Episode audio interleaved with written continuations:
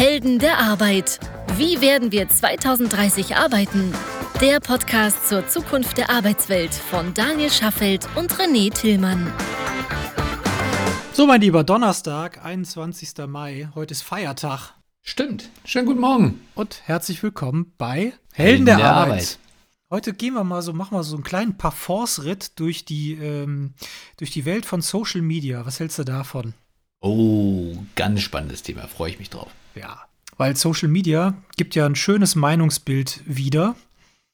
Äh, gefärbt oder ungefärbt, das kann man ja nehmen, wie man will. Aber auch wir müssen ja mit diesem Meinungsbild leben und uns auch ja, mehr oder weniger jeden Tag intensiv damit auseinandersetzen. Ähm, wollen wir da mal reinschauen? Das machen wir. Die Frage ist ja, wovon sprechen wir jetzt gerade bei Social Media? Ich meine, wenn man jetzt sich anhört, was alles für Verschwörungstheorien zum Beispiel über Corona gepostet werden und wie sehr das mit 5G zusammenhängt und welche möglichen anderen Gründe es haben könnte, dass wir jetzt auf einmal mit Corona konfrontiert sind. Da gibt es ja im Social Media eine ganz, ganz breite Meinungsvielfalt. Vielfalt. Um das mal vorsichtig auszudrücken. Ja. Absolut. Und deswegen, ähm, wir können natürlich jetzt nicht hier das ganze Social Web analysieren oder besprechen, sondern wir meinen natürlich unseren kleinen Mikrokosmos. Unseren sehr, sehr kleinen Mikrokosmos, jawohl. Also der ist natürlich gefärbt durch uns, keine Frage. Ja. Aber auch natürlich durch unsere Nutzer, aber auch durch unser Themen, durch die Themen, die uns beschäftigen. Ja, genau. Also wir machen mit HighJob natürlich auch Werbung auf diversen Social Media Kanälen. Versuchen da auch ein bisschen zu polarisieren in die eine oder andere Ecke und bekommen auch entsprechende Reaktionen. Und die sind ja mitunter doch ganz, ganz erhellend, wie denn ja Talente da draußen die Sicht auf den Arbeitsmarkt, Stellenmarkt, äh, Bewerbermarkt so haben. Zum Beispiel habe ich hier ein, ein Beispiel. Hier schreibt jemand, Anschreiben weglassen. Nee, kommt nicht gut. Da gehe ich auf Punkte der Stellenanzeigen ein, schreibe teilweise bis, äh, auch noch ein, ein paar Standards zum Job. Nee, nee, lieber nicht. Diese Dame bezieht sich darauf, dass wir auf ein Anschreiben verzichten, beziehungsweise die Unternehmen, die mit HighJob zusammenarbeiten, auf ein Anschreiben verzichten und wir halt eben auf unser Matching uns verlassen. Um auf Basis schauen, des Lebenslaufs, ne? Genau, auf Basis, genau, auf Basis des Lebenslaufs und, und, nicht auf Basis des Anschreibens. Genau, genau. So. Jetzt schreibt die Dame, nee, Anschreiben weglassen, kommt nicht gut. Ähm, und schreibt eben dazu, wie du eben gesagt hast, da gehe ich auf Punkte der Stellenanzeige ein, schreibe teilweise bis auf ein paar Standards passend zum Job. Ja. So. Was auch immer jetzt damit genau gemeint ist, aber ich glaube, sie, sie meint damit, dass halt eben in, in dem Anschreiben äh, ein bisschen stärker auf den Job Bezug genommen wird, aber dass sie gleichzeitig halt eben auch ihre Vorteile versucht, so gut wie möglich zur Geltung zu bringen. Genau. So, und soll ich dir mal was sagen? Hm. Die Unternehmen, mit denen wir ja zu tun haben, und das sind ja mittlerweile schon auch äh, ein paar tausend, die bei uns also durchgelaufen sind, ich behaupte, neun von zehn lesen keine Anschreiben. Beziehungsweise wir wissen es auch, dass neun von genau. zehn im Schritt eins keine Anschreiben lesen, sondern das Anschreiben ja. erst dann lesen, wenn sie das Gefühl haben, dort ein Talent vor Augen zu haben, das sie spannend finden. Also das ist zumindest mal die Wahrnehmung, die wir aus dem Markt haben. Warum lesen Recruiterinnen und Recruiter keine Anschreiben? Was sind die Argumente, die wir hören? Argument 1 ist, es steht immer das Gleiche drin. Was die Dame ja hier auch ein Stück weit bestätigt hat, weil sie ja sagt, ich schreibe quasi Standards und passend zum Job. ein bisschen auf den Job an. Genau, Ganz genau. Passend zum Job. So, das heißt, ich bin natürlich ganz furchtbar äh, kommunikativ, ich bin flexibel, ich bin belastbar und was weiß ich nicht alles und äh, bin maximal geeignet für diese Rolle. So. Und wir hören so oft, dass Unternehmen, ja, das Geschwurbel, ich sag's jetzt einfach mal, nicht mehr hören können, beziehungsweise nicht mehr lesen mögen, weil in 80 Prozent aller Anschreiben wenig Individualität vorhanden ist, wenn, wenn überhaupt welche. Ja, und da kommt ja noch hinzu, dass der Recruiter in der Regel ja auch nicht wahnsinnig viel Zeit hat. Und wenn er überlegt, wie kann ich meine Zeit am besten einsetzen, um schnellstmöglich erstmal eine Vorauswahl der Bewerbungen treffen zu können, dann ist der Lebenslauf sicherlich die deutlich bessere Grundlage als das Anschreiben. Also wird erst der Lebenslauf gelesen dann vielleicht das Anschreiben. Aber wenn der Lebenslauf passt, beziehungsweise wenn das Matching zwischen Lebenslauf und Stelle passt, dann ist eigentlich eh der nächste Schritt, mal zum Hörer zu greifen und die Person, also die Kandidatin oder den Kandidaten mal anzurufen oder eben halt auch direkt einzuladen, weil dann ist der nächste Schritt ja sowieso erstmal den Fit auf persönlicher Ebene sicherzustellen und rauszufinden. Genau. Und da kann das Anschreiben am Ende auch nicht wirklich helfen. So, das war der eine Punkt. Und der andere Punkt ist ja auch, und das, das können wir jetzt kombinieren mit, mit anderen Aussagen. Ich suche gerade auch und bekomme nicht mal eine Antwort oder zumindest eine Absage. So, und da gibt es auch 1, 2, 3, 4, 5, 6, 7, 8 Kommentare darunter oder Antworten darunter von manchen Leuten, die sagen, bei manchen Sachen warte ich schon zehn Jahre und es kommt und kommt keine Antwort. So. Also, das heißt, auf der anderen Seite gibt es ja scheinbar auch ein Verhalten von Seiten der Unternehmen, dass auf Bewerbungen gar nicht reagiert wird. Egal, ob ein Anschreiben dabei ist oder ein Lebenslauf oder beides oder Zeugnis oder das volle Paket oder nur weniges davon. So, das heißt ja auch, wenn ich mir die Mühe mache, ein Anschreiben zu schreiben, mich einmal, fünfmal, zehnmal, vielleicht auch sogar 50 Mal bewerbe, muss ich 50 Mal auf das Unternehmen, auf den Job, wie auch immer eingehen. So, manchmal ja. verändere ich nur kleinere, kleine Versatzstücke, aber nichtsdestotrotz, ich muss mich hinsetzen und das tun. Richtig. Und dann kannst du davon ausgehen, 90 Prozent lesen es nicht oder 80 Prozent, wie viele auch immer. Die meisten lesen es nicht und viele reagieren noch nicht mal. Wofür brauche ich ein Anschreiben? Genau. Wann brauche ich ein Anschreiben? Mir fällt eigentlich nichts ein. Also, also ich könnte mir, also wir, wir, wir kennen ja beide ein, ein großes äh, Reiseunternehmen, ja. die sehr junge Menschen einstellen die äh, zum Teil frisch aus der Ausbildung, frisch äh, aus dem Studium heraus kommen. Und da ist das Anschreiben, beziehungsweise der, der Motivation Letter, wie Sie es nennen,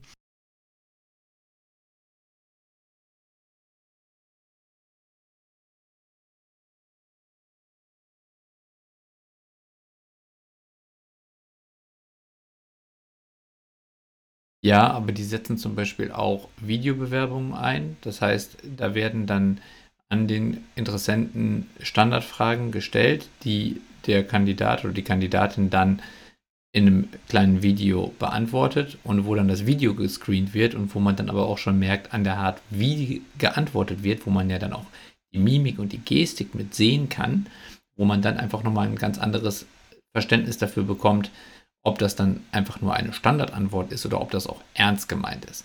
Ja, genau. Und wenn man solche unterstützenden Maßnahmen dazu mit dazu verwendet, dann geht es natürlich auch deutlich besser. Aber das ist natürlich dann auch noch wieder eine andere Liga, weil das bedeutet ja auch, dass man einen ganz anderen initialen Aufwand hat als Unternehmen, aber natürlich auch als Kandidat oder als Kandidatin, weil man da natürlich dann eben auch nicht mehr dieses Copy-Paste machen kann, sondern sich dann halt eben mal vor sein Telefon setzen muss und dann halt eben da Antworten in ein Video einsprechen muss, was sicherlich auch nicht jedem gleichermaßen gut gefällt oder gelingt. Und deswegen ist das dann ein Weg, der auch unseres Wissens nach nur von wenigen Unternehmen wirklich so konsequent beschritten wird weil das dann die Unternehmen sind, die sagen, also ich habe so ein hohes Bewerberaufkommen, dass ich das machen muss und gleichzeitig habe ich so spezielle Anforderungen, vielleicht auch eher noch an die Unternehmenskultur als an die Fähigkeiten, dass ich sage, ich brauche gewisse Individualisten, gewisse Personen, die dann auch wirklich zum Unternehmen passen müssen und da ist dann das Video eine gute Möglichkeit, um einen besseren ersten Eindruck zu bekommen. So, aber dann ist das Anschreiben in dem Fall ja im Grunde auch schon wieder obsolet, ne? Richtig, also ein Anschreiben wird es da auch nicht geben, beziehungsweise zumindest nicht in der Form, dass man sagt, bitte schreib uns das und danach entscheiden wir, sondern grundsätzlich bewirbst du dich und füllst halt eben dann den Videofragebogen aus und der wird geprüft und dann wird halt eben entschieden.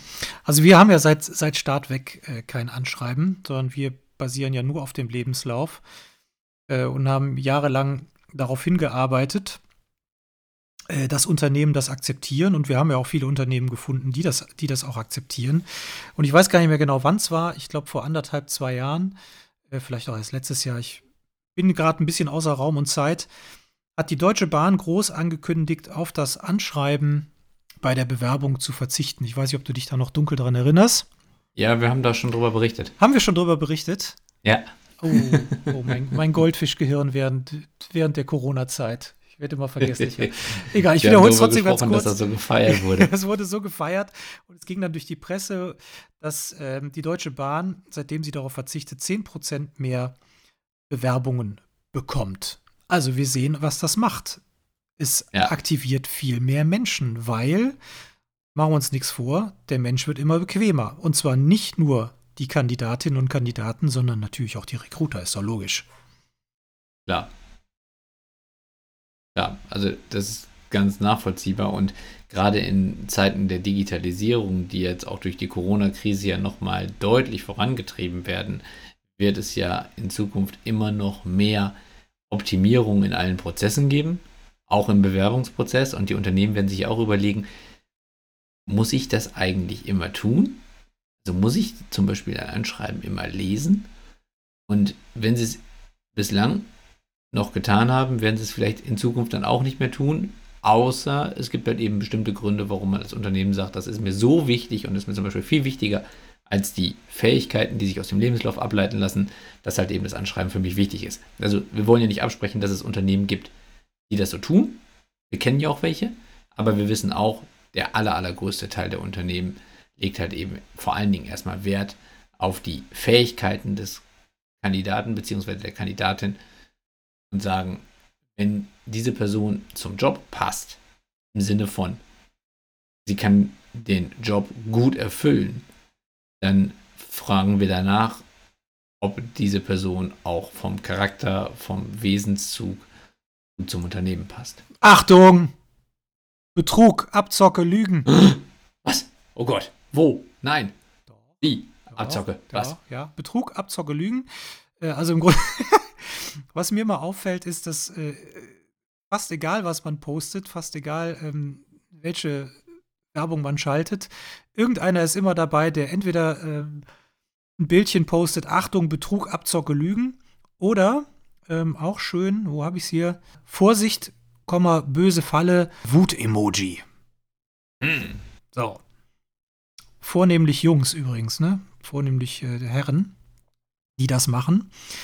Ähm, wo man sich ja eben fragt, ja, alles noch nie probiert, wir, wir gehen ja auch in den Dialog mit denen und fragen, warum, wie, wie, wie kommen sie denn da drauf, dass es alles Abzocke und Betrug und Lügen ist? Aber diese Crasher, diese Party-Crasher, hast du jedes Mal irgendwo. Das finde ich ganz faszinierend, muss ich sagen. Ja, vor allen Dingen, weil es ja jeglicher Grundlage entbehrt. Ja. Aber ich glaube, das ist so ein Stück weit auch so dieses, diese, es, es, es gibt halt einfach Menschen, die gerne stänkern. Es gibt auch ähm, ich glaube, es gab es mal bei, bei der Zeit oder bei der FAZ mal einen, ein größeres Interview mit einem Internet-Troll. Das war so ein älterer Ach, er wirklich war? Ja, wirklich. Der, der hat sich geoutet Stunden, als Troll. Total. Der hat 16 Stunden am Tag daran gearbeitet. Der war Rentner und der hat nur provoziert. Und für ihn war es der größte Genuss, wenn jemand darauf einstieg und wenn sich jemand richtig aufgeregt hat, wenn am Ende so vielleicht sogar eine richtig wutentbrannte Diskussion darüber entstanden ist, dann war sein Tag gerettet. Hat der auch ein, hat der auch ein wirtschaftliches äh, Interesse gehabt? Also hat er damit Geld Nein, verdient oder ist das einfach nur Nein. privates Hobby Nein. gewesen? War privates Hobby. Also da gab es 16 Stunden so ganz schön äh, ordentlich für ein privates Hobby, finde ich. Ja. Ja. Und solche Menschen gibt es einfach. Und es ist natürlich auch gerade in der Krise, in der wir uns jetzt befinden, nochmal ein Stück leichter, sich auf Dinge, die man nicht kennt, zu verspitzen und dort mal emotional einzuschießen. Ob man da eine Grundlage für hat, also ob man das in irgendeiner Form mal tiefer recherchiert hat oder ob man vielleicht sogar mal selber Erfahrungen damit gemacht hat, das ist ja überhaupt nicht notwendig, um trotzdem eine Meinung zu haben. Damals ja, ja nur schon schön gesagt, also wenn man keine Ahnung hat, einfach mal Fresse halten. Aber das hält ja nicht jeden davon ab. ist trotzdem. Wobei ich Dieter nur auch zunehmend unter die Trolle packen würde. Naja, gut. ja, das war noch in seiner. Äh, in seiner Hoch, vor dem Zenit, ne? Ja, vor dem Zenit. ich wusste ja gar nicht, dass den, den gibt es ja auch schon wahnsinnig lang. Ne? Ich habe irgendwann mal, den gibt es ja schon seit Mitte der 90er. Der ist ja auch schon fast 60, das wusste ich gar nicht. Ich dachte, ich habe den immer das irgendwie. Sieht man mittlerweile ein bisschen an, ne? Was? Das sieht man ihm mittlerweile schon ein bisschen mehr an. Ah, ich habe den schon länger gar nicht mehr gesehen. Aber ich, äh, ja, ich war ganz erstaunt, dass der schon, dass der schon so lang, äh, dass der schon so lange aktiv ist. Wusste ich gar nicht. Ja. So. Ja, aber zumindest hat er damals ja schon diesen schönen Ausspruch gebracht, der eigentlich immer noch Bestand hat, der, glaube ich, im Moment sogar aktueller ist denn je. Denn gerade durch die aktuelle Krise hat ja jeder irgendwie eine Meinung dazu, wo Corona herkommt und wer schuld ist. Und äh, es wird ja so viel an, an, an Stuss in die Welt gebracht. Und äh, das kapriziert sich ja dann leider auch in anderen Bereichen. Ja, genau. Und da Übrigens, haben wir nämlich auch noch einen anderen Kommentar. Entschuldigung, ich bin dir ins Wort gefallen. Ja, ich, ich wollte nur gerade sagen, hast du den Beitrag gesehen von Joko und Klaas Männerwelten? Nee, ich habe ich hab nur, ich hab, ich hab nur davon ähm, gelesen, dass es da eben äh, um das Thema Sexismus ging, beziehungsweise den Alltag der Frau. Ja, und gerade halt auch der Frau in Social Media. Okay. Also dort auch mit, mit, mit den ganzen Anfeindungen und den ganzen wirklich extrem sexistischen Kommentaren, die sie so bekommen, die natürlich dann immer von Männern kommen und andersrum war es halt eben überhaupt nicht passiert. Und das ist auch nochmal so ein, so ein Beispiel dafür, wie krass, gerade halt, weil du gesagt hast, so, so, hauptsächlich irgendwie dann Männer, die mit solchen Äußerungen kommen, wie, wie, wie großartig Männer in solchen Bereichen manchmal sein können, dass sie einfach mal ihre Meinung ungefiltert und vor allen Dingen auch unüberlegt ins Netz posten und dann aber auch mit Nachdruck vertreten, ohne eigentlich zu wissen, warum. Und zu wissen, warum, ist auch schön. Also, das unterstelle ich jetzt mal, weil manchmal kann ich nicht glauben, dass dieser Mensch wirklich weiß, was er da sagt. Deswegen einfach zum Schutz der entsprechenden Personen unterstelle ich mal, dass sie nicht wissen, was sie tun.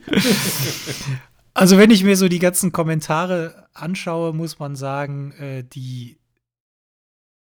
Wir haben das natürlich jetzt nicht empirisch ausgewertet, aber ein Drittel ist wirklich fundiert und ernsthaft an einem Dialog interessiert und zwei Drittel gefühlt sind eher, tja, wie sind sie eher, äh, nee, noch nicht mal kritisch. Also das, unter dem ersten Drittel sind natürlich auch die kritischen gemeint.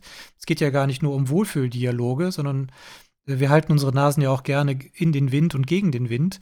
Aber ja. zwei Drittel sind einfach auch wirklich wahnsinnig unqualifiziert, ne? Ja. Das finde ich, schon, find ich schon ganz interessant. Ja, vor allen Dingen ist ja die Frage, was ist das Ziel dahinter, wenn ich jetzt eine Diskussion führe über etwas, was ich nicht getestet habe und wo ich vielleicht selber gar nicht von betroffen bin, wo ich anderen aber den Mut nehme, sich zu verändern. Denn wir haben ja darüber gesprochen, dass es gerade in der in Deutschland ja viele Leute gibt, also insgesamt 96 Prozent aller Menschen, die in ihrem Job unzufrieden sind, ändern nichts daran. Und wenn ich einer der Menschen bin, die dann da rumtrollen und rumkrakehlen und anderen Leuten den Mut nehme, aus ihrer unangenehmen Lage etwas Besseres zu machen, dann habe ich ja noch eine soziale Verantwortung, die ich da wahrscheinlich nicht sehe, die ich aber trotzdem in dem Augenblick gerade mit Füßen trete. Ja. Sowas macht mich immer echt wütend. Das habe ich auch schon in anderen beruflichen Situationen erlebt. Ich bin ja auch mal Geschäftsführer von der Fotocommunity gewesen und habe da unter anderem auch sehr viele sehr interessante Morddrohungen bekommen. Und, interessante ähm, Morddrohung. Was, was unterscheidet denn eine Morddrohung von einer interessanten Morddrohung? Also erstmal, die erste Morddrohung zu bekommen, ist nicht cool. Nee, das ist so, überhaupt nicht also cool. Also grundsätzlich, grundsätzlich nicht cool. Also wenn man dann herausgefordert wird äh, zum ähm, Duell äh, auf den Rheinaufwiesen im Morgengrauen. Äh, Waffenwahl wird dem, äh, dem Herausforderer überlassen. Äh, so, dann ist das wieder cool, ist es immer noch nicht. Waffenwahl wird dem Herausforderer überlassen, das geht, das, das, das ist aber unfair. Ja, ja, das, das stand da drin. Ihr wollt sagen, habe ich auch gedacht, das, das, kann ja nicht sein. Also wenn, dann mache ich das, dann, dann wähle ich irgendwie die, die, die Heugabel oder so. ähm, Aber tatsächlich, also solche, solche Sachen standen dann da drin und dann also die, die Leichen werden den Rhein runtertreiben und sowas. Also Ach, da werden, äh, ja, also, also ich habe ich hab schon ein paar interessante äh, Abschnitte in meinem Leben gehabt, aber ich muss auch sagen, es ist immer schlimm, wenn man mit solchen Menschen in Kontakt kommt. Und es macht mich immer unglaublich traurig, aber auch wütend, wenn ich sehe, was da teilweise für Persönlichkeiten hinterstehen, die dann gar nicht hinterfragen, was sie da tun mhm. und sich auch keine Gedanken dazu machen, was sie bei dem anderen ausrichten. Ja. Denn jetzt, also in, in, bei einer Morddrohung ist natürlich nochmal ein anderes Kaliber, aber auch wenn ich jetzt einfach nur Dinge schlecht rede oder kaputt rede oder einfach nur Sachen in den Raum oder Behauptungen in den Raum stelle, die nicht, die nicht nachprüfbar sind, weil das können ja auch manche Präsidenten ganz gut, dann mache ich ja trotzdem bei manchen Menschen, die ich damit erreiche, etwas kaputt. Ja, absolut. Nicht bei jedem. Es gibt ja zum Glück auch genug intelligente Menschen da draußen, die ihre eigene Meinung bilden können und fundierte Meinung bilden können. Aber es gibt halt immer auch Menschen, die ich erreiche, wo ich etwas kaputt mache. Ja. Und das ist einfach traurig und bei, bei so etwas, also da, da, da, werde ich wütend, aber vor allen Dingen traurig, weil es einfach, einfach verantwortungslos ist. Ja, also es geht mir auch ganz, ganz genauso. Ähm, ich bin immer, ich bin immer verwundert, was ist denn die Motivation auf irgendein etwas herumzuhacken. Äh, und das ist jetzt mal egal, ob wir das sind, ob das unser Unternehmen ist oder äh, es gibt ja viel, viel, viel, viel dramatischere Beispiele da draußen, äh, dass ich mich wirklich frage, was, wo kommt hier dieser, diese, diese, wo kommt dieser destruktive Drang? So, und was ist die Motivation dahinter? So, es ist immer so leicht, wie mit, wie mit kleinen Kindern. Es ist natürlich viel leichter, den Legoturm kaputt zu, kaputt zu schmeißen. Macht vielleicht auch mehr Spaß, als ihn aufzubauen. Ich weiß es nicht. Also ich finde es, äh, ja. das ist schon so. Und da frage ich mich, sind andere Gesellschaften eigentlich ähnlich oder ist das ein deutsches Phänomen? Wenn wir mal den Blick über den Teich wenden, dann würde ich sagen, ist es ein nicht rein deutsches Phänomen. Und wenn man sich den ganzen Anstieg an Populismus auch in der Politik anschaut, dann ist auch das ja etwas, was leider in vielen Ländern im Moment gerade äh, schon seit Jahren stark im Kommen ist. Ja. Dementsprechend ist es leider nicht nur ein deutsches Phänomen, aber es ist halt, also diese Skepsis, die dahinter steht, Neuem gegenüber, ist genau das, ist, glaube ich, ein sehr typisch deutsches Problem. Und das ist auch etwas, was für, die, für diesen Wechsel in der in der Gesellschaft, die jetzt gerade stattfindet, also auch durch die Corona-Krise, durch diesen, diese Veränderung an die, der Anforderungen an die Arbeitswelt, was da nochmal sehr deutlich wird, dass es manchen Menschen nicht gelingen wird, da mitzugehen. Also die, die diese Kommentare ablassen, aber leider vielleicht auch ein paar Leuten, die, die, die diesen Kommentaren Gehör schenken. Ja. Und da würde ich mir wünschen, dass da in Zukunft einfach mehr nachgedacht wird und vielleicht einfach auch offener diskutiert wird und einfach vielleicht auch ein bisschen mehr Optimismus und ja, Lebensfreude hinter, äh, hinter solchen Kommentaren stecken würde. Mein Lieber, das ist doch ein ganz wunderbares Schlusswort. Ich danke ganz dir. Genau, finde ich auch. ja, ich, ich dir auch. Und wenn ihr solche Erfahrungen gemacht habt in irgendeiner Form, schreibt uns. Ihr, ihr wisst ja, helden der Arbeit at highjob.me. Oder www.heldenderarbeit.me. Ganz genau. Dann Habt euch wohl, habt einen wunderschönen Feiertag und wir hören uns nächste Woche wieder. Wir freuen uns auf euch. Wir freuen uns. Dankeschön. Tschüss. Das war eine weitere Episode der Helden der Arbeit von Daniel Schaffelt und René Tillmann. Das hat dir gefallen? Dann abonniere uns jetzt, um keine Folge zu verpassen. Weitere Infos findest du auf www.heldenderarbeit.me. Ach ja, eine Bewertung wäre ein Träumchen.